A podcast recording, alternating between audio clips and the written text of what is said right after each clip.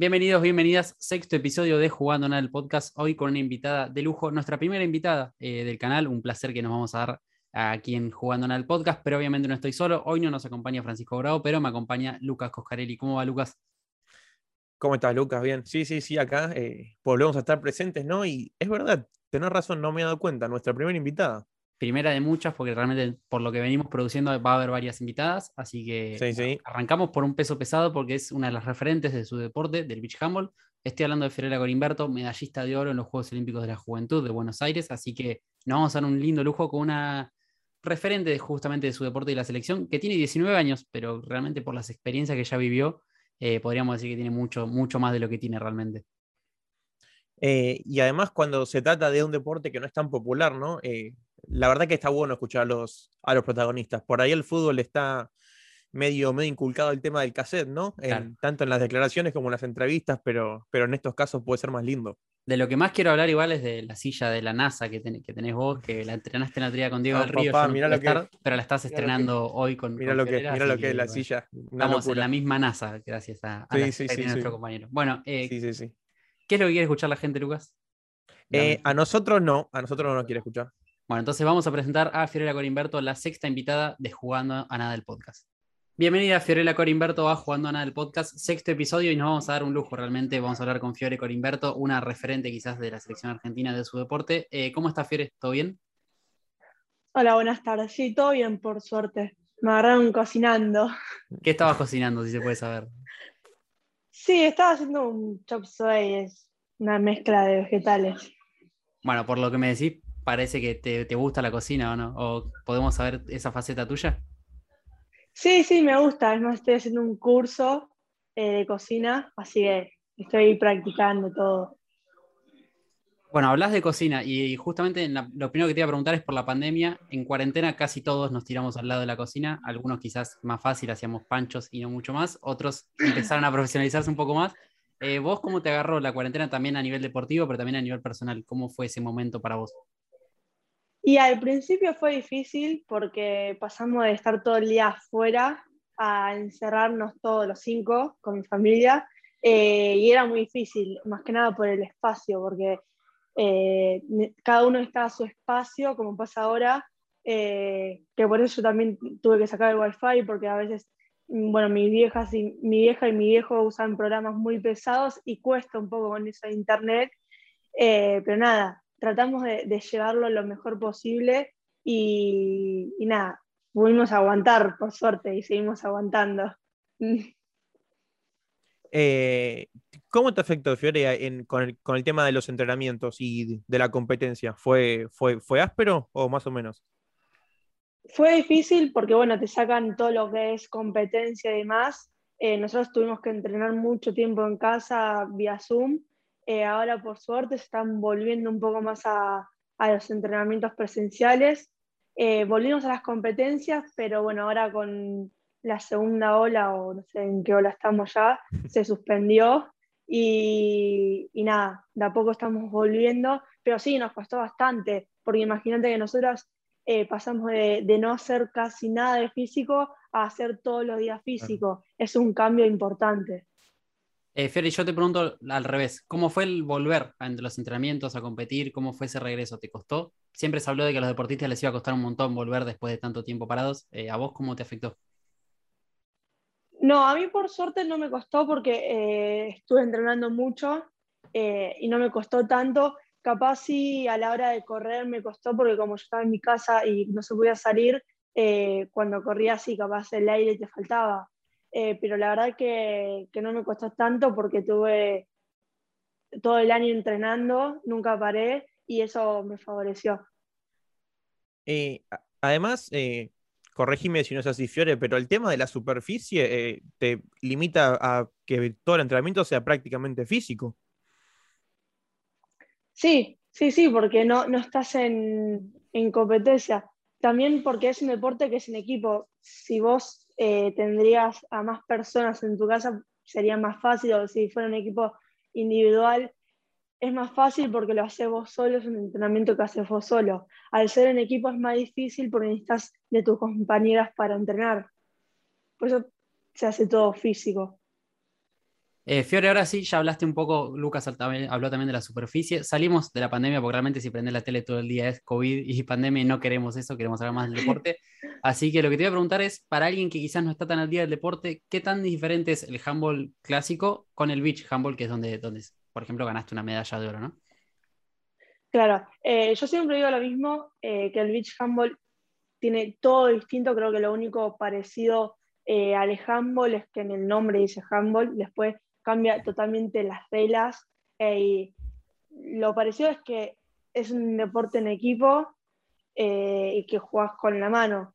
Después eh, cambia todo literal, porque hay goles dobles, se juegan en la arena con música, se juegan en culot, la pelota es otra, no hay contacto, que esa es una gran diferencia entre uno y otro. En beach capaz no, no se pica mucho como en el indoor. Son diferencias que nos preguntan mucho, porque la primera pregunta que cuando, le decís cómo se juega te dice se pica o no, eh, son preguntas comunes.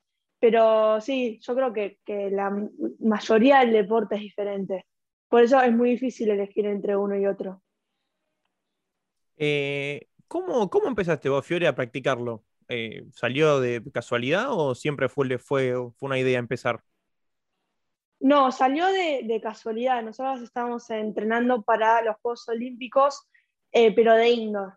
Pero cuando se cambia el deporte, eh, me vienen a decir, nada, nos citan porque era justamente nuestra camada y nos dicen, bien, van a una concentración de indoor y nos comentan de que se iba a cambiar el deporte y que necesitaban jugadoras que era de nuestra camada, que si alguna eh, quería entrenar, a probar, estaba citada. Y ahí ah, yo me lo tomé como un desafío y dije, bueno, es arrancar un deporte nuevo a los 14, 15 años. Eh, y me arriesgué, dije, bueno, voy, voy y me pruebo, vamos a ver qué sale. Eh, pero bueno, después de, de, muchos entrenamientos entrenándolo, me gustó y decidí seguir. Fiora, hablaste de desafíos. quizás haciendo un paralelismo con el fútbol no se puede, ¿no? Por ejemplo, que es lo que más uno sabe del día a día. Es más fácil quizás entender cómo es el mercado de pases, a dónde van los jugadores o las jugadoras. Eh, quizás en el caso del handball o del beach es mucho más complicado, entonces quizás para alguien que no entiende tanto, ¿cómo es? ¿Cuáles son los desafíos a lo que aspiras sacando la selección eh, nacional? ¿A lo que aspiras vos o aspiran las jugadoras? Y generalmente las jugadoras, más que nada de indoor, eh, aspiran a, irse a jugar afuera, a cualquier país. Eh, salir de Argentina porque acá tenemos una competencia que, es buena, pero en, Europa se nota la diferencia, se nota mucho la diferencia y generalmente se van allá. Eh, por eso todos los jugadores que juegan acá en algún momento deciden irse y si tienen la posibilidad. Eh, ¿Viste algún aumento de, de gente que quiera practicar el deporte después de su resultado en los Juegos Olímpicos? Sí, sí, vi un montón, la verdad que, explotó. Es más, hicieron canchas, hicieron un montón de cosas para que se pueda hacer. Eh, y bueno, ahora en, los veranos se hacen torneos de beach, cosa que antes no pasaba, y eso está buenísimo porque ayuda a que la gente vaya y a que la selección crezca, porque si tienes más competencia en tu país, la selección juega más. Así que eso ayuda muchísimo. Eh, Fiore, mencionaste la palabra explotar recién. Lo que te voy a hablar es de explotar en TikTok. Realmente, por lo que entiendo, tenés muy buenas estadísticas y números en TikTok junto a tu hermana Mika. Eh, te quiero preguntar cómo es eso. Primero, cómo, cómo surgió de decir, bueno, vamos a empezar a hacer contenido ahí. Y después llevarte para el lado del deporte justamente. ¿Cómo es con tu hermana Mika, que también lo practica? Eh, ¿Cómo son ustedes dentro de la cancha? Imagino que dejan de ser hermanas dentro de la cancha por lo que se ve desde afuera. Eh, bueno, lo del TikTok, la verdad que surgió a principio de la cuarentena. Eh, cuando conocimos la, aplicación, con mi cara lo, vimos y dijimos, bueno, vamos a hacerlo para pasar la cuarentena, para divertirnos, pero nosotras, ¿entendés? Era todo personal, no era, la idea no era que la gente lo vea, se cope, pero bueno, cuando empezamos a ver que la gente se copaba, se reía y, nos empezaba a subir los seguidores con los comentarios y demás, dijimos, bueno, ya que lo hacemos para nosotros, podemos hacerlo para la gente también, ya que es un, era un año difícil y está bueno, aunque sea hacer reír a través de un video a, la gente. Y fue eso lo que nos motivó todos los días a, seguir grabando videos y esas boludeces que hacemos. Y bueno, con respecto al, deporte, que no me acuerdo que me preguntaste. ¿Cómo es tu relación con ella dentro, dentro de la casa? Ah, sí, sí. Eh, no, la verdad que, es, bueno, es una relación de hermanas. Eh, yo creo que, hay peleas, eh, ahora no tantos, pero cuando éramos más chicas sí, pero la relación que tengo con ella es genial, porque con una sola mirada nos entendemos. es buenísimo. Yo creo que, que, tener hermanos dentro de una cancha es lo más fácil que hay, porque te entendés, te entendés un montón. Y, es buenísimo. Yo creo que, que muchos entrenadores me han dicho que, que jugar juntas es lo mejor que nos pasó. Eh, Fiore, ¿cómo es un poco la infraestructura del torneo argentino del beach volley? Del beach eh, handball. Me cambiaron de deporte otra vez. Me cambiaron de deporte otra vez, sí. Tengo una semana complicada. No pasa nada, no pasa nada porque muchos se lo confunden. Eh, así que estamos acostumbradas también. Eh, no, había, lo, generalmente los torneos de, de que se hacen acá en Argentina, eh, depende del lugar. algunos se hacen en playas, otros se hacen en, en ¿cómo se llama? En un cuadrado de, de arena, en, en donde tirás arena y. Un arenero, básicamente. Claro, eso no me salía. Y, acá, no sé, hay muchas canchas también que se hicieron. Eh, acá en Quilmes se hizo una. Después, bueno, está la del Parque Sarmiento, la que quedaron de los juegos. Está la del Cenar. Y bueno, tratan de, de variar y armar torneos. Hacen, ponen todos los arcos, todo lo demás. E invitan a gente, a equipos eh, a jugar. Generalmente. Eh, en algunos pueden ir cualquier tipo de equipos, tipo, pueden ser una mezcla, o si no se hacen los de FEMEVAL, que nada más pueden participar eh, los equipos de FEMEVAL. Pero bueno, este último tiempo lo estuvieron flexibilizando eso porque no, no todos los equipos se copaban a, jugar, sino que agarraban a alguna jugadora de algunos equipos y armaban un equipo. Eh, mencionaste recién Quilmes, entiendo que, que, sos de Quilmes justamente y que jugás en Mariana Costa, uno de los quizás Quilmes, digo porque soy también de, la localidad, quizás podría ser uno de los, distritos más importantes en el handball, tiene muy, bueno, muy buenos clubes, el alemán es uno, por ejemplo, el caso Mariana Costa también. ¿Cómo hiciste vos para vincular el colegio con el deporte en sí, teniendo en cuenta el entrenamiento, las competencias? Bueno, yo eh, conocí el deporte por el colegio, así que ahí tuve una pequeña ventaja de que el deporte lo tenía muy, muy aceptado, así que te bancaban siempre. Eh, pero bueno, por suerte también tuve eh, profesores que, te bancaban, compañeros que te bancaban, así que todo lo que fue colegio lo, pude llevar tranquila. Eh, no, no es que me costaba, por suerte no, no me costaba. me daban mis tiempos para que yo pueda terminar y hacer el colegio de la mejor manera. Pero nada, yo creo que sin el apoyo de los profesores o, compañeras iba a ser muy difícil y tenerlo fue, un, una gran, un gran alivio. ¿Y cómo fue ese regreso al colegio después de la medalla de oro de, en los Juegos Olímpicos?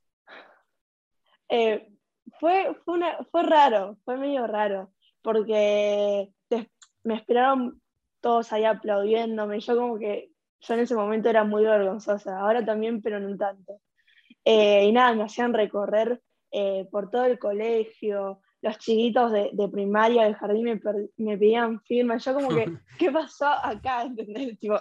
hace 16 años que iba a ese colegio y no lo podía creer, te juro que no lo podía creer.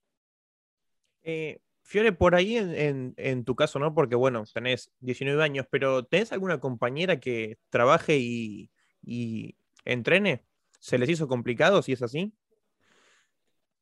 No en ese momento, porque éramos todas eh, jóvenes y ninguna trabajaba. Sí estudiaban en la facultad, eh, pero bueno, ese año se lo decidieron dejar la facultad eh, para poder enfocarse al 100% de los juegos. así que ahí estuvieron un poco más tranquilas y después retomaron de nuevo la facultad pero no, ninguna trabajaba en ese momento. Bueno, Fiore, ya estamos llegando de a poco al final. Eh, veo a alguien agarrar ropa por ahí atrás. Sí. Quise pasar de simulada y no, pasó. Casi. Bueno, Fer, ya estamos llegando un poco al final. Lo último que te quiero preguntar es, además, obviamente no hay problema, está todo perfecto. Eh, lo que te quiero preguntar es en qué momento estás hoy eh, a nivel deportivo, qué se viene para vos en el futuro, teniendo en cuenta que, si bien quizás, por más que el Beach Hammock no esté en los Juegos Olímpicos, es un momento donde hay mucha expectativa en los deportes y demás. Mira, la principal expectativa que tenemos es que vuelva el deporte acá, la competencia en individual. Eh, estoy viendo que en Capital ya volvió, eh, o piensan volver, ya estaba confirmado. Eh, pero bueno, están esperando a que provincia le, dé el ok. Así que nada, estamos esperando eso. así se vuelve. Y nada, yo personalmente me gustaría, no sé si ahora o más adelante, poder irme a jugar afuera irme a jugar a España para más precisión y, poder hacer una carrera allá, irme a vivir allá y, hacer mi vida allá. Bueno, ¿y te la llevarías a Mica en ese caso o sola, independiente? No, mira, si se puede, si se puede ir a jugar ella también, obviamente que, que vamos juntas. Pero bueno, también sabemos que, que somos dos personas diferentes, que cada una va a tomar su camino y que si en algún momento nos separamos, haremos TikTok a la distancia. por Zoom. claro. Bueno, Fiore, muchísimas gracias por, tu tiempo, por la buena onda y bueno, te dejamos seguir cocinando tranquila. Vamos a ver qué sale hoy. bueno, gracias por la invitación, por la buena onda y por, invitarme nuevamente. Un saludo muy grande, Fiore. Muchas gracias otra vez. A vos, a vos. Gracias a vos. Un beso.